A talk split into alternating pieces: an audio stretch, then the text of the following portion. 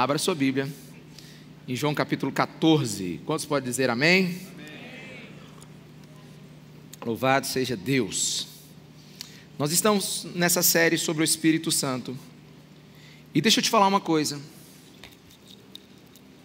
Eu acredito que a mensagem que eu vou pregar hoje é a mensagem mais importante dessa série.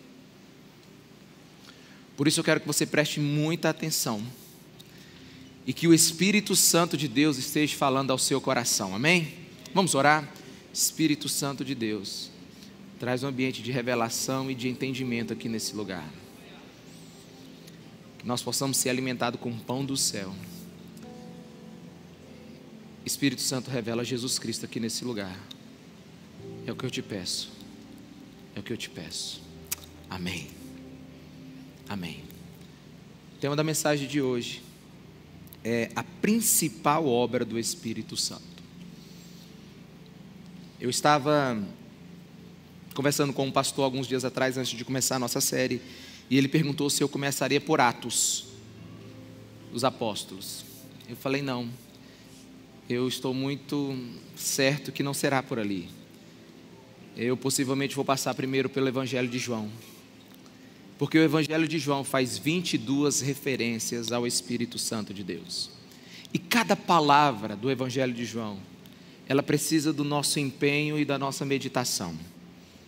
Porque, nesse caso, o Espírito Santo é citado diretamente por Jesus. Quantos estão me entendendo? Diga amém. 15 vezes Jesus fala sobre o Espírito Santo com profundidade e riqueza de detalhes que você não vai encontrar em nenhum outro lugar na Bíblia. O Evangelho de João tem 21 capítulos. Do capítulo 13 ao capítulo 19 é um só dia. Um só dia está descrito entre o capítulo 13 e o capítulo 19. E do capítulo 13 ao capítulo 16 é uma só conversa. E nessa conversa, Jesus prepara os seus discípulos para a sua morte, para deixá-los. O Espírito Santo, ele é o eixo da conversa de Jesus com seus discípulos. E, e deixa eu te dar um, uma, uma, um ponto de vista histórico aqui. João agora é o último dos apóstolos vivo. Todos os outros já morreram. E João agora tem uma igreja debilitada, uma igreja com medo do futuro, uma igreja desanimada, uma igreja incerta de como será a sua vida, sem o seu líder, sem João, ele já está velho. Então João agora tem que escrever algo para essa igreja. E João então escreve tudo o que Jesus disse sobre o Espírito Santo. Se você observar, não existe parábolas no Evangelho de João. Se você observar, não tem o sermão do monte no Evangelho de João. João sequer cita os doze apóstolos, cita apenas cinco. Por quê? Porque o discurso de despedida de Jesus domina toda a atenção de João em escrever. É como se João quisesse explicar o seguinte: vocês querem saber como a igreja vai sobreviver após a morte de Jesus Cristo, a ressurreição de Jesus Cristo e a ascensão de Jesus Cristo? Pois eu vou lhes ensinar. Você sabe como é que vocês vão conseguir vencer? Eu vou lhes ensinar e vou lhes passar o que Jesus me passou. João vai ensinar aos cristãos aqui como manter firme a sua fé. João, na verdade, vai deixar o maior legado da morte e ressurreição de Jesus Cristo. O Espírito Santo de Deus após a sua ascensão. Quantos estão me entendendo? Diga amém. Então a gente precisa entender algumas coisas aqui agora para você compreender essa mensagem. Deixa eu te falar, olha para mim aqui agora. Você precisa subir uma montanha comigo aqui agora de entendimento. Você precisa compreender a maior obra do Espírito Santo na sua vida. Jesus, ele andou com os discípulos, andou com João lado a lado, comia e dormia com eles, levava-os a festas, orava com eles, Pouquíssimas vezes Jesus se afastou dele para ter uma oração em algum lugar. Mas sabe, Jesus sempre esteve perto dos seus discípulos durante três anos. Ele que resolvia os problemas. Ele era o escudo e era a espada dos seus discípulos. Mas no capítulo 14 ao 17, Jesus começa uma despedida para seus discípulos. Ele agora vai para a cruz, vai ressuscitar e vai para o céu. E então os discípulos começam a entender que a coisa vai ficar complicada sem ele. E então ele começa o seu discurso de despedida assim. João 14, versículo 1. Não se perturbe o coração de vocês. Creiam em Deus, creiam também em mim. Os discípulos estavam começando a entender que ficariam sem Jesus, então eles começaram a ficar preocupados. E Jesus, olhando para o coração deles, diz assim: fiquem calmos não se perturbem. Eu vou, mas não vou deixar vocês sozinhos. Sem dúvida, os discípulos iriam enfrentar suas maiores lutas após a ida de Jesus. E a pergunta que soa no é: o que fazer agora sem Jesus? Quais são as decisões que eu preciso tomar agora sem Jesus? Ele estava com a gente o tempo todo, a agenda é ele que determinava. E quando você observa a conversa de Jesus com os seus discípulos, quando você pega a totalidade dos evangelhos, sabe o que a gente percebe? É que os discípulos não entenderam muitas coisas, não. É porque era muita informação para pouco tempo. Mas Jesus estava com tudo sob controle. Jesus sabia que eles iriam enfrentar a mais absurda de todas as missões. E discípulos de Jesus são pessoas comuns. Os apóstolos eram pessoas comuns, mas eles iriam conseguir fazer, por causa daquilo que Jesus iria explicar no seu discurso de despedida. E João 14, 16, Jesus continua dizendo assim: E eu pedirei ao Pai, e Ele dará a vocês outro conselheiro, para estar com vocês para sempre, o Espírito da Verdade. O mundo não pode recebê-lo por, porque não o vê nem o conhece, mas vocês o conhecem, pois ele vive com vocês e estará com vocês. Não os deixarei órfãos, voltarei para vocês. Versículo 17, parte final aqui, por favor. Versículo 17, a parte final. Mas vocês conhecem, mas vocês o conhecem, pois ele vive com vocês e estará com vocês. Preste atenção no que Jesus está dizendo. Olha aqui, Jesus está dizendo assim: Eu vou mandar o Consolador o Espírito Santo, mas ele, vocês já conhecem. Espera aí, como é que ele vai mandar alguém e você já conhece? Quantos estão me entendendo? Diga amém. Não, você não está entendendo. Né? Não dá para entender. Ele vai mandar alguém que você já conhece. Ele diz assim: Eu vou mandar alguém, você já conhece. Pois ele vive em vocês e estará com vocês. Ou seja, vocês já conhecem aquele que não veio, mas ele já está com vocês e no futuro estará. né? Como diz alguns pregadores, mistério. Jesus está dizendo: Eu estou indo embora, mas não lhes deixarei órfão. Eu vou mandar um conselheiro.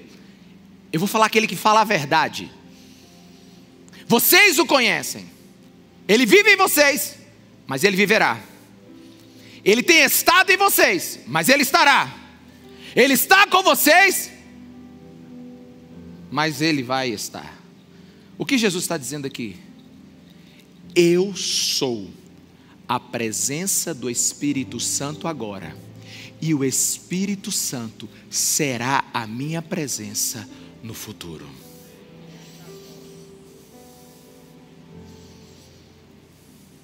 O Espírito Santo e Jesus têm a mesma natureza. O Espírito Santo e Jesus têm o mesmo caráter. O que Jesus está deixando para os seus discípulos é o seguinte: eu estou indo embora, eu vou, mas eu volto, só vou voltar diferente. Eu estou indo, mas eu vou voltar. É como se João tivesse testemunhando para essa igreja que ele está escrevendo essa carta. Eu andei com Jesus três anos, mas agora tem décadas que ele já ascendeu aos céus, mas ele continua comigo. E não só comigo, muito mais comigo. Quantos estão me entendendo? Diga amém, meus irmãos. É como se João estivesse falando assim: eu já tinha ele na minha caminhada e continuo tendo comigo agora. O que significa isso para a igreja hoje, depois de dois mil anos? Meus irmãos, a igreja não chegou onde chegou por causa de lembranças preservadas. A igreja não chegou onde chegou porque nós lembramos do que alguém disse, do que alguém escreveu. Não! Nós chegamos aonde chegamos até hoje porque Jesus Cristo nunca nos deixou. Ele mandou o Espírito Santo de Deus e Ele todos os dias cuida da igreja, cuida de você, cuida de mim. A presença dEle está no nosso meio. Aleluia! Alguém pode estar entendendo isso aqui? O Espírito Santo, ele é responsável por sinais e maravilhas. Ele é o poder de Deus. Ele é o dínamos de Deus, é a dinamite dos céus. Ele é unção. Mas a principal obra do Espírito Santo é revelar a presença de Jesus no nosso meio, é revelar quem é o Filho no nosso meio.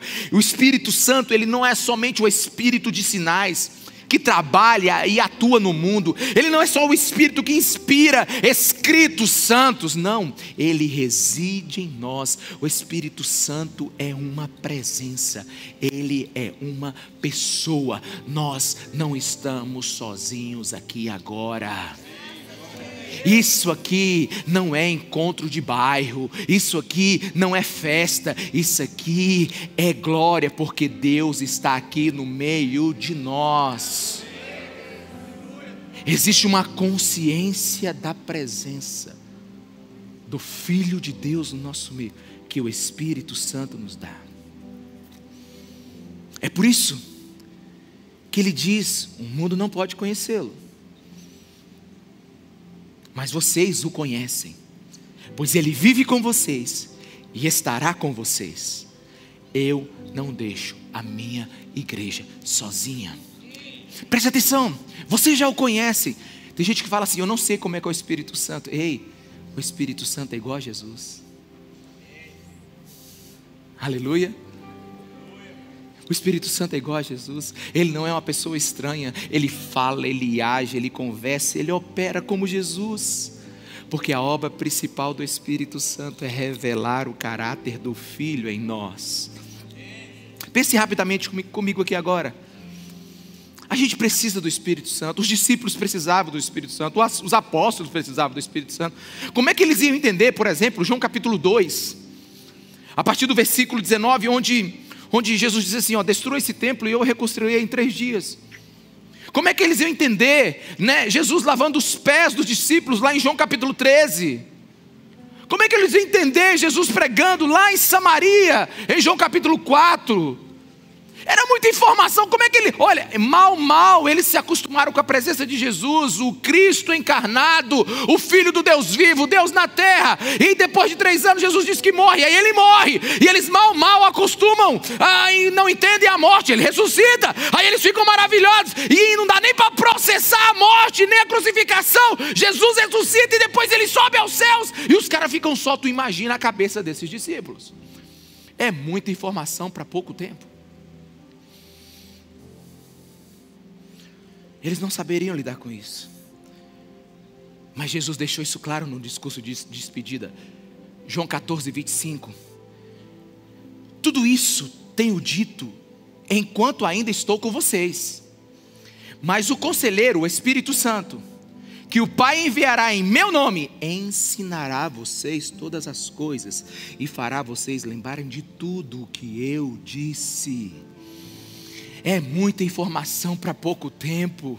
O Espírito Santo diz: calma, está tudo sob controle. Eu vou detonar informação em vocês, mas o HDzinho de vocês é pequeno, sabe? Mas a, sabe, a memória de vocês é pequeno. A CPU não vai dar conta, vai dar bug. Mas espera aí, quando eu mandar o conselheiro e ele morar dentro de vocês, vocês vão se expandir de tal maneira que o conhecimento de Deus virá sobre o conhecimento de vocês. Meus irmãos, deixa eu te falar, Deus é um hidrante de informação. Nós somos uma esponjinha pequena, não dá para conter tudo. Não dá para entender tudo. É por isso que o Espírito Santo de Deus, todo dia, todo dia, aqueles que o desejam, aqueles que querem ter intimidade com eles, aquele que senta, senta com a palavra de Deus, vem, Espírito Santo de Deus me ensina, Espírito Santo de Deus revela, aquele que ora, Espírito Santo de Deus me ensina a orar, aquele que anda, Espírito Santo de Deus me faz andar no Espírito, me faz viver uma vida no Espírito. Aquele o Espírito Santo vai todo dia conversando com ele, revelando um pouco do Filho. Todo dia ele vai crescendo no conhecimento de Deus, porque, meus irmãos, o Espírito Santo é aquele que nos ensina. Veja bem, veja bem. Vamos pensar aqui, vamos pensar comigo. Jesus deixou uma missão para os seus discípulos: evangelize o mundo. Ele chega para 12 e diz assim: evangelize o mundo. É muita coisa vidas precisam ser transformadas, tradições inteiras precisam ser quebradas. E justamente agora que o Mestre vai embora.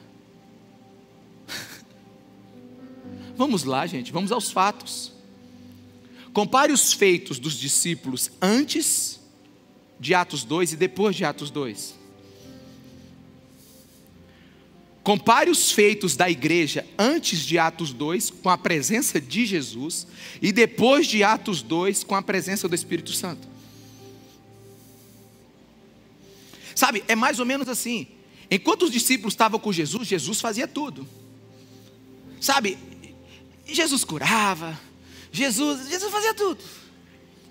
Mas o muito que Jesus fez foi pouco. Era mais ou menos assim numa, numa, numa ilustração não, não, não, não perfeita. Enquanto eles estavam com Jesus, eles estavam brincando de gangorra. Oba! Vamos lá, Jesus, que coisa boa. Aí quando Jesus vai embora, Jesus diz assim: ó, olha o Everest que vocês têm que subir. Alguém está me entendendo? Olha o tamanho da missão que eu estou dando para vocês. Enquanto eles estavam do lado de Jesus, era brincadeira de criança. Agora Jesus vai embora e manda eles evangelizar o mundo.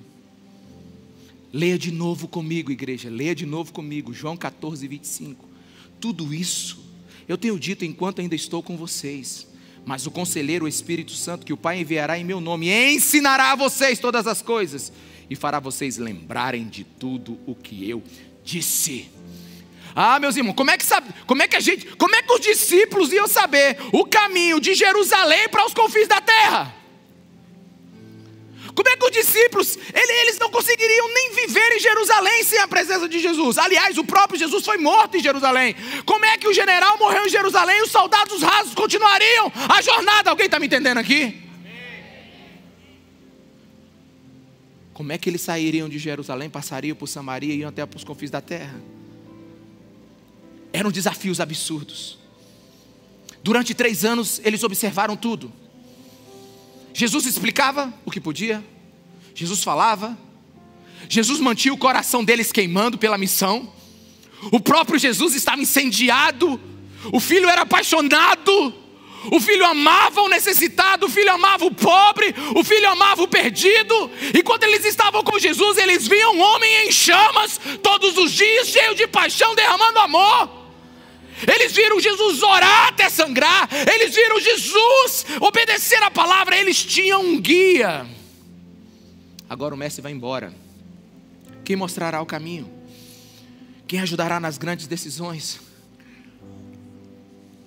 Meus irmãos, Paulo está morto, Pedro está morto, João está escrevendo seus últimos escritos para uma igreja que não vai ter mais nenhum apóstolo Todos aqueles que viram Jesus agora estão mortos. A primeira era da igreja vai se, ser encerrada. Como é que esse bando de gente vai se virar sozinho? Aí João, em vez de repetir a maioria do que está escrito nos outros evangelhos, João tem 90% do evangelho dele inédito. Eles já falaram, o Espírito Santo já disse: João, eu já escrevi o que eu precisava nos outros. Aqui você fala de mim. Fala que eu sou companheiro. Fala que eu não deixarei. Fala que Jesus disse que eles não ficarão sós. Fala, fala para eles, fala para eles que eles vão ter alguém dentro deles que vai explicar coisas extraordinárias. Fala para eles, João. Ensina para eles que eles não estão sozinhos. Ensina para eles que a igreja não caminha pelas suas próprias forças. Ensina para eles, João. Fala para eles que, que, que um comigo é maioria, João. Fala para eles. Fala para eles que Deus vai morar dentro deles. Fala para eles, João. Quantos estão entendendo isso, meus irmãos? Que a tua fé aumente hoje. Como o apóstolo Paulo fala em 2 Coríntios, capítulo 2, versículo, é, é, versículo 16, a última parte diz: Quem pode fazer tão grande, quem, quem, quem, quem pode estar capacitado para tão grande desafio? Não tem ninguém. Você está tá entendendo porque a gente precisa do Espírito Santo? Estamos diante de um versículo de 20, 28 palavras. João 14, 26. 28 palavras, mas que pode mudar a sua vida. O Espírito Santo é uma presença contínua de Jesus dentro de você. Eu posso ouvir um amém? amém. E não é para os apóstolos no início da caminhada, não é para a igreja prometida, primitiva, é para nós hoje e agora. Será que alguns podem entender porque tua vida espiritual travou? Porque você não está você não está ouvindo aquele que revela. Você não está tendo tempo com aquele que ensina. Você não está conversando com aquele que está dentro. Eu já vi muita gente mandar beijinho para Jesus, mas não, dá, não manda beijinho para Jesus assim. Manda, manda beijinho para Jesus assim. Ele não está lá, ele está aqui. E o Espírito Santo de Deus quer revelar. Meus irmãos, você pensa comigo aqui. O covarde Pedro, de onde ele tirou o sermão de Atos 2? Estava na gaveta preparado? Não. Foi porque o Espírito Santo estava sobre ele.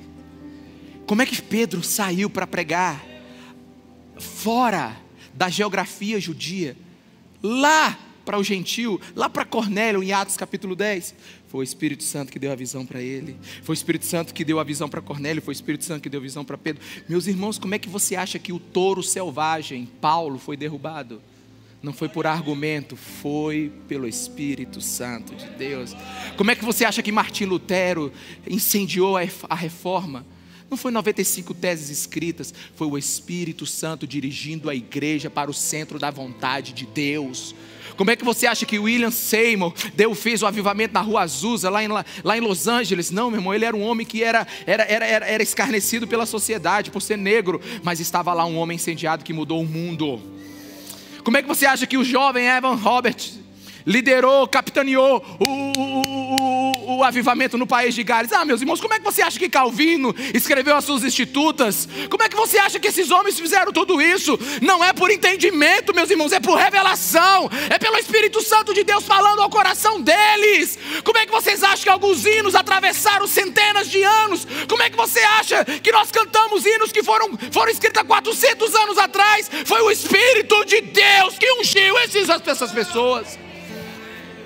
Eu leio escritos de homens hoje. Um só homem escreveu 18 livros de 500 páginas ou mais sobre, o, sobre o livro de Romanos. Eu tenho lá um, um, um, autor que ele escreveu quatro livros só sobre João 17. Eu tenho homens que escreveram coisas imensas. Como é que vocês acham que esses homens fizeram isso com inteligência? Não, eles não sentaram e começaram a escrever do nada. O Espírito Santo de Deus revela Cristo para aqueles que o buscam. Essa é a maior obra do Espírito Santo.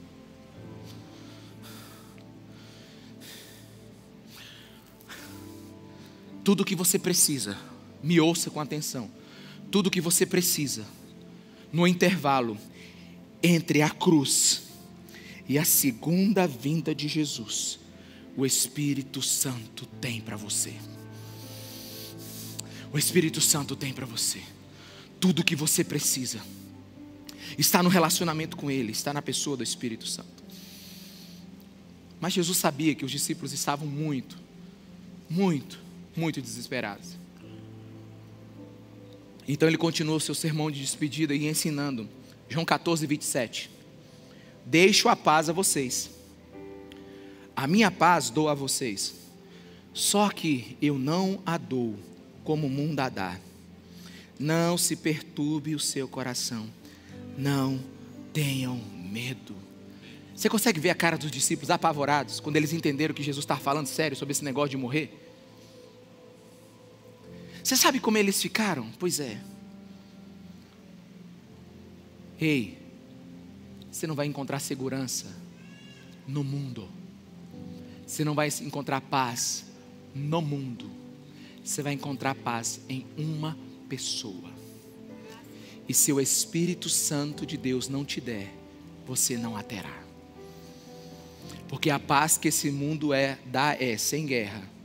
A paz que esse mundo dá é sem conta para pagar. A paz que esse mundo dá é sem doença. Eu não sei se você entendeu, esse mundo não existe. A paz que Deus prometeu para nós foi pela presença dele aqui dentro. É algo de dentro para fora. Veja que obra incrível é a obra do Espírito Santo. Quantos estão me entendendo? Eu vou ensinar vocês todas as coisas. Eu vou revelar para vocês. Eu vou ter paciência com os cabeça duras. Eu vou lhes dar paz. Sabe, deixa eu te falar uma coisa. Eu quero agora abrir meu coração, né? Eu fico impaciente com algumas coisas que a igreja está fazendo hoje com o Espírito Santo, né? Algumas pessoas estão impressionadas com alguém descobrindo o CPF. De verdade, eu acho que o Espírito Santo tem mais coisa para fazer. Olha, é tão grande obra que ele tem que fazer. Quantos estão me entendendo? Diga amém, meus irmãos. Sabe? Eu já falei para vocês. Você que está me ouvindo hoje, que não ouviu a primeira mensagem, precisa.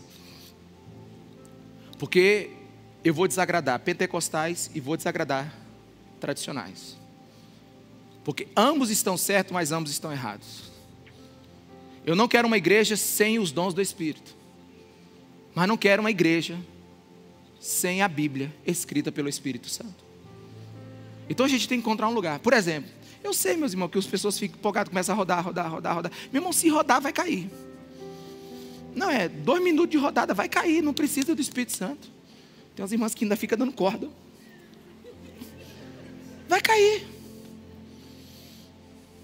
Vai cair. Agora o Espírito Santo derruba, derruba, tem um monte de lugar na Bíblia. Deixa ele fazer. O que eu quero dizer para vocês é que tem muita pirotecnia hoje com o Espírito Santo. Quantos estão me entendendo? Diga amém. Sabe? Ele não é um empregado que a gente diz o que ele tem que fazer. Porque quer saber o CPF da pessoa? Pergunta para ela. O endereço dela, vai no Google. Meu Deus, meus irmãos. Quantos estão me entendendo? Diga amém. Ele está prometendo paz que excede todo entendimento. Ele está falando de revelação dos santos dos santos. Ele está falando de revelação do Filho. Ah, meus irmãos, preste atenção. Entenda o que eu vou dizer. O Espírito Santo nunca vai parar de quebrar o natural, amém? Ele nunca vai parar de fazer o sobrenatural. Milagres acontecerão, haverão milagres, já existem. Sabe, a gente precisa de ajudas momentâneas e, e, e, drásticas em nossa vida. É por isso que vem o milagre. É por isso que vem a quebra do sobrenatural. É por isso que vem os sinais. Amém, meus irmãos? Esse é o Espírito Santo. Ele nunca vai deixar de fazer isso. Ele vai derramar os dons sobre a igreja. Mas presta atenção: existe uma obra persistente, permanente do Espírito Santo na sua vida, que é revelar a beleza do Filho de Deus. Quer revelar o Filho Anota no seu coração agora. Anota no seu coração com letras garrafais. Milagre é bênção. E as bênçãos de Deus estará sobre o povo de Deus. Mas a promessa é a presença. Milagre é bênção, mas a promessa é a presença. É você saber que você adora um Deus, Emanuel Deus comigo, Deus ao meu lado, na verdade, Deus dentro de mim. A maior dádiva do Espírito Santo não são os milagres que ele opera, mas a pessoa que ele revela. É por isso que no seu, no seu discurso de despedida, Jesus, em João 16, 12, disse assim: Tenho ainda muito o que dizer, mas vocês não podem suportar agora.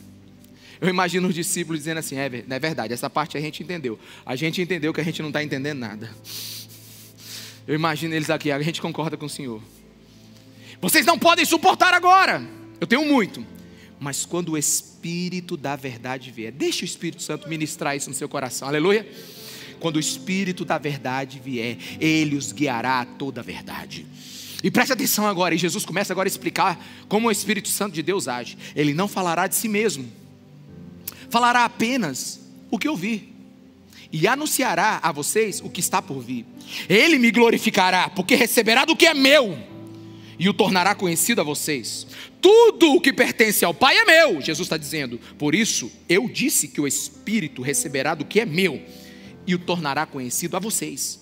Mais um pouco e já não me verão. Um pouco mais e me verão de novo. Aleluia. Aleluia. Vocês não estão entendendo tudo agora, mas vão entender. Agora vocês estão me vendo, mas daqui a pouco vocês vão me ver como nunca viram. É assim, é assim. Vocês estão me vendo porque eu estou aqui, mas quando eu ir embora, vocês vão me ver como nunca me viram. Quantos estão entendendo? Diga amém, irmão. É muito, muito doido isso aqui. É muito, muito, é muito. A gente não presta atenção na Bíblia às vezes. E o Espírito Santo está dizendo assim: ó, ó, é o seguinte, João, você já me viu. Você me conhece, mas quando eu for embora, você não vai entender tudo. Mas quando o Espírito vier, é, é você me viu, mas quando ele vier, eu não estando com você, aí que você vai me ver de verdade. É por isso que Jesus diz assim: Bem-aventurados são aqueles que não me viram e creram e crer. Meus irmãos, eu, eu posso dizer hoje, à luz da Bíblia, que você pode conhecer mais Jesus do que os primeiros apóstolos. Você pode conhecer mais Jesus do que os, os, aqueles os primórdios da igreja. Sabe? Eu imagino Jesus dizendo assim: Meu Deus, isso é demais. Olha só, versículo 12 ele diz assim: Tenho ainda muito. O que é esse muito? É o Sermão do Monte, parte 2? O que é esse mundo? Mais um mandamento? Não. O muito não é algo novo. O muito é o que ele disse de forma completa. O muito não é uma nova informação. O muito é uma informação agora com muita profundidade. É por isso que eu digo que a Bíblia ela é mais profunda do que larga. Tem muita gente que fica preocupada em ler a Bíblia toda, eu fico preocupado em descobrir qual a profundidade de alguns versículos. Amém? Porque é isso que o Espírito Santo quer fazer. Sabe, não são poucos os que ficam falando que o Espírito Santo acaba de dar uma revelação que não está na Bíblia. Meus irmãos, ó, eu não acredito em nada novo, no sentido de acréscimo às palavras de Jesus. Não uma nova verdade mas eu acredito, eu acredito numa verdade completa para nós hoje. E muitos aqui, tornando bem prático esse versículo, muitos aqui não podem suportar algo novo. Não podem suportar algo mais profundo porque não obedece o básico.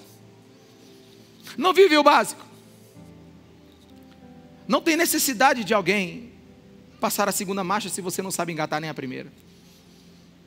Tem alguns aqui que já conhecem o Evangelho e continuam com seus pecados de estimação. Tem gente aqui que já conhece o Evangelho e continua com a vida egoísta, egocêntrica, ainda agindo de forma imoral, mentirosa, enganosa na sua vida, nos seus negócios. Existem aqueles ainda que fazem pouco do casamento e do seu relacionamento. Para que, que Deus vai dar mais? Tenho muito a dizer, mas vocês não podem suportar. Quantos não aceitam um discipulado bíblico, uma exortação na verdade? Como é que pode Jesus pode dar mais para uma igreja se ela não obedece o básico? Você tem entendido por que nós estudamos primeiro os dez mandamentos? Você tem entendido por que Deus primeiro passou uma peneira de virtude, de caráter dentro de nós? Jesus começou a obra e o Espírito Santo vai terminar essa obra dentro de nós.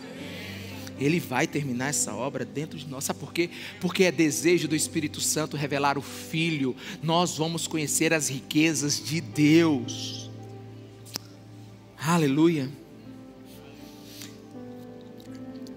Eu acho muito interessante o versículo 13: Não falará de si mesmo, falará apenas do que ouvir. Jesus está dizendo, Ele vai ouvir de mim e Ele vai comunicar a vocês. O ministério do Espírito Santo é o ministério do holofote. Sabe qual é o ministério do holofote? é iluminar o outro. Esse é o papel do Espírito Santo. É iluminar quem Jesus Cristo é.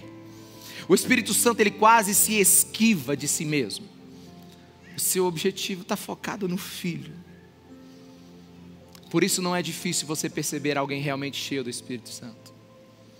É alguém que tem paixão pelo Filho. É alguém que deseja o Filho.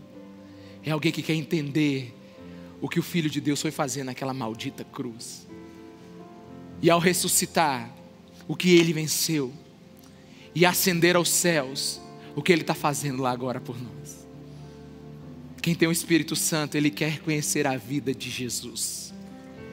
Ele quer falar de Jesus.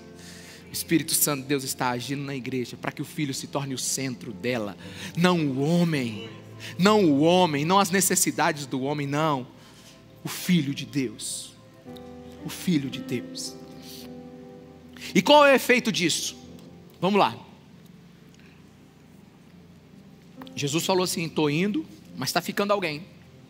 E se vocês entenderem o que ele vai fazer, algumas coisas extraordinárias vão acontecer na vida de vocês. E Jesus agora começa a dizer o efeito de você ter entendido isso. Aí ele começa, João 15, 26. Quando vier o conselheiro, que eu enviarei a vocês da parte do Pai, o Espírito da verdade que provém do Pai, ele testemunhará a meu respeito, e vocês testemunharão, pois estão comigo desde o princípio. Presta atenção, Jesus está dizendo assim: Eu testemunhei, enquanto eu estive na terra, eu testemunhei.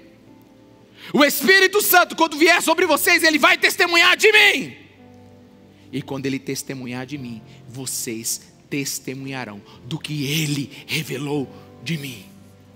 O que ele está dizendo aqui é que o Espírito Santo vai confirmar essa verdade tão grande no coração da igreja, que a igreja não terá outra coisa a fazer que não testemunhar do que viu, do que aprendeu. Sabe, preste atenção. Enquanto os discípulos estavam com Jesus, Jesus suportava as críticas, Jesus recebia as pedradas, Jesus dava as respostas, Jesus aguentava. Mas agora ele está dizendo assim: Ei, quem fará tudo isso? São vocês, por causa do poder que será colocado dentro de vocês, por causa da pessoa que será colocada dentro de vocês. Presta atenção aqui, deixa eu abrir um parêntese aqui. Nós não vivemos rumores de guerra. Nós não vivemos rumores de guerra. Nós estamos vivendo guerra. Então todo mundo começa a perguntar: é o final dos tempos? Pastor, estamos no final dos tempos. Deixa eu te falar o que Jesus disse sobre o final dos tempos.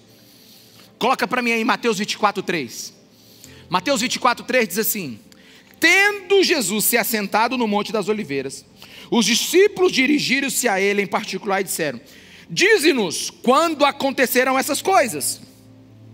E qual será o sinal da tua vinda e do fim dos tempos? Jesus respondeu: Cuidado que ninguém os engane. Pois muitos virão em meu nome dizendo: Eu sou Cristo, e enganarão a muitos. Vocês ouvirão falar de guerras e rumores de guerra, mas não tenham medo, é necessário que tais coisas aconteçam, mas ainda não é o fim. Mas ainda não é o fim mas ainda não é o fim. Nação se levantará contra nação, e reino contra reino. Haverão fomes e terremotos em vários lugares, tudo isso será o início das dores. Então eles entregarão para serem perseguidos e, condena e condenados à morte. Vocês serão odiados por todas as nações, por minha causa. Naquele tempo, muitos ficarão escandalizados, trairão, odiarão uns aos outros. E numerosos falsos profetas surgirão e enganarão a muitos. Devido ao aumento do muito, o amor, devido ao aumento da maldade, o amor de muitos esfriará mas aquele que perseverar até o fim será salvo. E este evangelho, e este evangelho do reino será pregado em todo o mundo como testemunho a todas as nações. Então virá o fim. Presta atenção. O fim não vem com guerras. O fim não vem com Rússia tomando sobre, é, é, vindo sobre a Ucrânia. É, não é o, o leste europeu, europeu pipocando. O fim será quando uma igreja se levantar para testemunhar do poder do evangelho em toda língua, em toda nação, em todos os lugares. Enquanto essa igreja não se levantar e pregar em todo lugar, não será o fim. O fim não é guerra. O fim é uma igreja se levantando em poder e glória para a honra de Jesus Cristo de Nazaré. Ele testemunhará de mim para vocês e vocês testemunharão. Por isso, igreja, segundo segundo o ensino de Jesus Cristo de Nazaré, não peçam dias fáceis, peça uma igreja forte.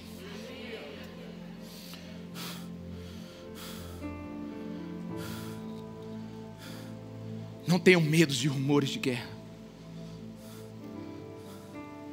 Porque o fim virá quando a gente entender o que o Espírito Santo quer levantar nesse tempo um exército. Aumente o seu som de aleluia, porque essa igreja está se levantando. É só para dar um exemplo assim. Imagina o seguinte, Mário. Imagine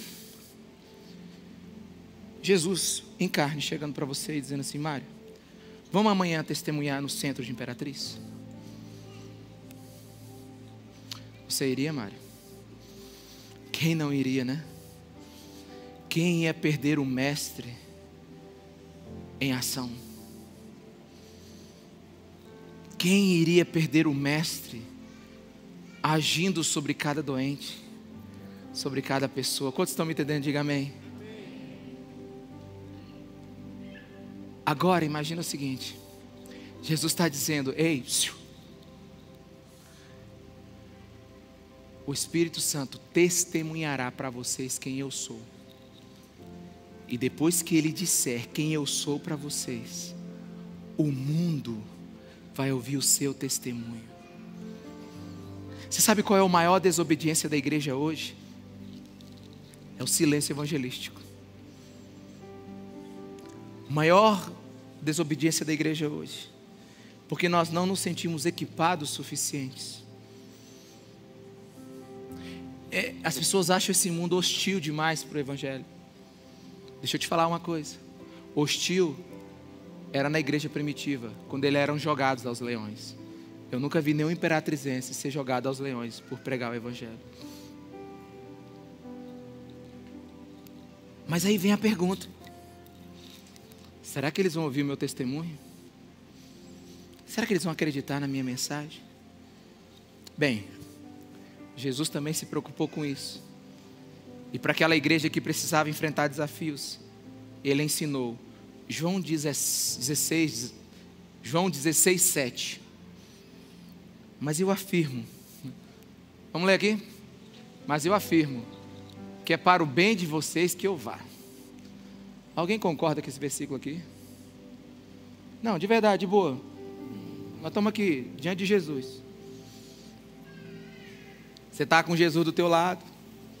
Ele está fazendo tudo. Aí ele diz assim, gente, o bom mesmo é que eu vá. Tu acreditaria? É mais ou menos assim. Tudo de bom está do teu lado.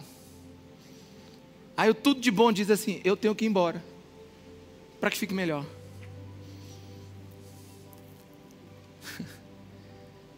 É, é, sério, eu não entendo esse versículo direito ainda não. Eu estou tentando entender ele. Sabe por quê? Porque eu trocaria até semana passada, até semana passada, Lucido, eu trocaria minha vida inteira com o Espírito Santo por três anos com Jesus. Quem não trocaria? Quem, não, quem não trocaria? Não, fala sério. Esquece agora onde eu vou chegar, porque você não dizer, o pastor está pegando a pegadinha. Não. Quem trocaria toda a sua vida por três anos com Jesus lá? De verdade, de verdade, de verdade, de verdade. É, é isso que a gente pensa. Só que Jesus disse assim: não é bom negócio. Eu vou entender. Né? Mas eu afirmo que é para o bem de vocês que eu vou. Espírito Santo, se tu não revelar, não tem jeito. Se eu não for, o conselheiro não virá para vocês. Mas se eu for, eu enviarei. Vamos lá? Quando ele vier, convencerá o mundo do pecado, da justiça e do juízo. Segura aí. Vamos lá, Mário. Você saiu com Jesus. E Jesus fez tudo aquilo. Aí você, cara, foi massa demais. Jesus curou, Jesus pregou o evangelho. E eu estava do lado dele. Mas se a gente entendeu direito o que a Bíblia está dizendo, ela está dizendo o seguinte: Ele não está aqui mais como ele estava. E que bom que ele não está como ele estava. E a minha cabeça de advogado começou a pensar: por que, que não era bom? Bem, primeiro Jesus estava em carne. Em carne, ele tinha que andar segundo a ordem do tempo e do espaço. Quantos estão me entendendo? Diga amém. Ele não poderia estar em dois lugares, em três lugares ao mesmo tempo. Ele não poderia estar lá na Ucrânia agora com os irmãos que estão sofrendo lá agora. Quantos estão me entendendo? Então é bom que eu vá, porque agora tem milhares de igrejas reunidas. E lá, e lá, e lá, e lá, tem presença de Deus lá. Alguém está me entendendo? Mas vamos lá, Mário. Você foi com Jesus. Agora, se a gente entendeu direitinho, você vai amanhã. E ele disse assim: Olha, já que eu fui, eu já mandei o conselheiro. Primeiro, ele mora dentro de você. E se ele mora dentro de você, ele está te falando toda a verdade. Ele está revelando quem eu sou. Ele está tecendo os detalhes de todo o meu sacrifício. Ele está te explicando o poder da minha ressurreição. Ele está te explicando o poder do meu sangue. Ele está conf, conf, é, é, firmando no teu coração com fogo que eu sou Deus e não existe outro Deus dos céus e na terra, e que a maior alegria que uma pessoa pode ter é a alegria da salvação. Ele está firmando dentro de você, e você fala, cara, é isso mesmo, só que você esqueceu agora. Agora, ele não só está falando com você, ele está convencendo o mundo do pecado, da justiça e do juízo. Enquanto você fala, o Espírito Santo está falando com você, e enquanto você prega, o Espírito Santo está falando com a pessoa. Então nós estamos agora, sabe, querendo igualar sabe? Ou, ou sentindo falta do Jesus do nosso lado. Jesus está dizendo: Ei, você não entendeu? Quando você vai, eu vou contigo e eu não só ajo em você, eu ajo na pessoa com quem você está falando. Abra a tua boca e testemunha. Abra a tua boca e fale, porque eu estou dentro de você. E eu já estou convencendo. Esse mundo é porque a gente não entende isso. Sabe, o testemunho eficaz, ele precisa ser crido. O mundo precisa ser convencido. Meus irmãos, eu não convenço ninguém. Eu não posso falar um coração duro. Aliás, eu nem, eu, nem, eu nem me preocupo com isso. Eu subo aqui levinho, sabendo que a obra não é minha. Eu subo aqui sabendo que Deus é que está falando com você. Eu subo aqui depois que Deus fala comigo. Mas depois que Ele fala comigo, é Ele que vai falar com você. Sabe, eu estou entendendo o que o Espírito Santo está fazendo. Ele está fazendo em mim. E ele está fazendo na igreja que está ouvindo. Quantos estão me entendendo? Diga amém. Sabe o que Jesus está dizendo? Abra a tua boca e fale. Testemunhe.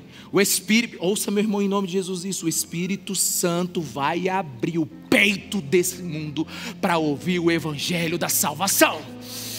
O Espírito Santo de Deus está agindo. Já se foram dois mil anos, dois mil anos, e a igreja continua avançando, porque o Espírito Santo de Deus está agindo, não tem distância, não tem lugar, não tem modo, não tem forma, ele está entrando agora mesmo. A pessoa pelo qual você está orando está lá do lado dela, o Espírito Santo está lá do lado dela agora, ela está lá do lado dela agora. Ele está agindo, Ele não está, meus irmãos, é loucura. Ele está aqui, mas Ele está lá. Ele está falando individualmente com você. Você acha que eu consigo falar para milhares de pessoas num domingo segundo a sua necessidade? Com, camão, meus irmãos, pelo amor de Deus. É peso demais isso. Mas enquanto eu falo, o Espírito Santo está falando com você. Uma frase que eu digo: Sabe, eu estou indo numa direção na mensagem e o Espírito Santo pega a sua necessidade, pega o seu coração, pega o estágio que você está na sua vida, ele engata uma revolução e ele começa a liberar sobre você. Quantos estão me entendendo? Diga amém. Meus irmãos, a igreja é mais do que pessoas que memorizam versículos. A igreja é um corpo que possui Deus dentro dela. Você não é uma pessoa que lê a Bíblia sozinho. Você é uma pessoa que tem o autor da Bíblia dentro de você, te explicando o que ele escreveu. Quantos estão entendendo isso? Diga amém. Fique em pé no seu lugar. Preste atenção, meus irmãos. Olha só o que eu vou lhe dizer. Nessa jornada com o Espírito Santo, grave isso no seu coração. Os milagres chegarão, os dons chegarão, a unção chegará, mas a principal obra do Espírito Santo é revelar o Filho. Alguém cheio do Espírito Santo é alguém que deseja o Filho. Eu gosto muito de Charles Spurgeon, quando ele diz assim que o pregador pode começar em qualquer versículo da Bíblia, desde que logo ele chegue a Jesus e a cruz. Deus tem muito ainda a nos dizer, muito ainda a nos revelar. O problema é só a fome, é só a sede. Jesus é o caminho, a verdade e a vida. O decodificador disso tudo é Espírito Santo de Deus. É um absurdo, irmãos, Deus se fazer homem. É um absurdo Deus morrer numa cruz. Mas absurdo mesmo é Deus morar dentro de nós. Só o Espírito Santo de Deus para te revelar isso.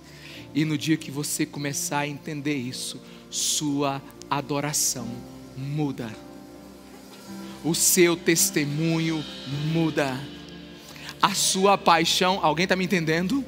A sua paixão por Jesus muda. Você deixa de ser um religioso batedor de ponto de domingo e se torna um adorador 24 horas por dia. Você deixa de ver a Bíblia como um enfado e um livro gigante e começa a desfrutar das doces palavras de Deus o Espírito Santo. Ele não é um ensino acadêmico, intelectual. Não, o Espírito Santo é um ensino experimental. Ele te ensina e te leva ao lugar que ele te ensinou. Aleluia! Ele começa a te ensinar sobre a cruz. Você começa a sentir as dores. Você começa a sentir a paixão de Jesus. Ele, ele começa a te ensinar sobre os olhos de fogo de Jesus. Você começa a ser incendiado por aquele que hoje é Rei dos Reis Senhor dos senhores e está acima de todos. Ele começa a te falar da bondade do Pai e você começa a experimentar a bondade do Pai. Ele começa a te falar do que você é filho e logo você se, se sente nos braços de Deus. Porque essa é a linguagem e a mensagem do Espírito Santo de Deus. A porta da revelação está aberta. Quem tem fome, come. Quem tem sede, bebe. É por isso, é por isso que 1 Pedro 1,11 diz que o Espírito Santo é o Espírito de Cristo. Ele nos revela o Filho. Pastor, é possível ter o Espírito Santo? E não ser muito espiritual, não conhecer muito filho? Claro que é. É possível você ter estacionado na sua salvação É possível você estar tá com água de um rio no peito e morrer com sedes. Só falta o quê? Você abaixar para beber. É possível. Tem um provérbio rural que diz: levar o cavalo no açude é uma coisa, fazer ele beber água é outra. A minha pergunta é: você tem sede?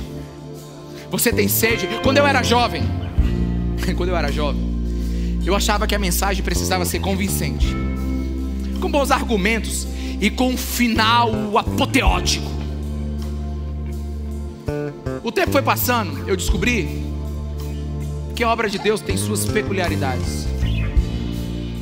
Se Deus não falar, nada foi dito. Se o Espírito Santo não falar, discurso algum muda o homem. Se Deus não estiver no lugar, é só um monte de gente ouvindo palavras e música. Mas hoje não. Hoje não. Ele está aqui. Ele está aqui. Ele está aqui. É visível, é sentível, é o intangível, pode ser pegável. Ele está aqui. Ele está falando ao seu coração. Ele está falando ao meu coração. Por isso, aquele que tem fome, aquele que tem sede, feche os seus olhos e peça pelo Espírito Santo.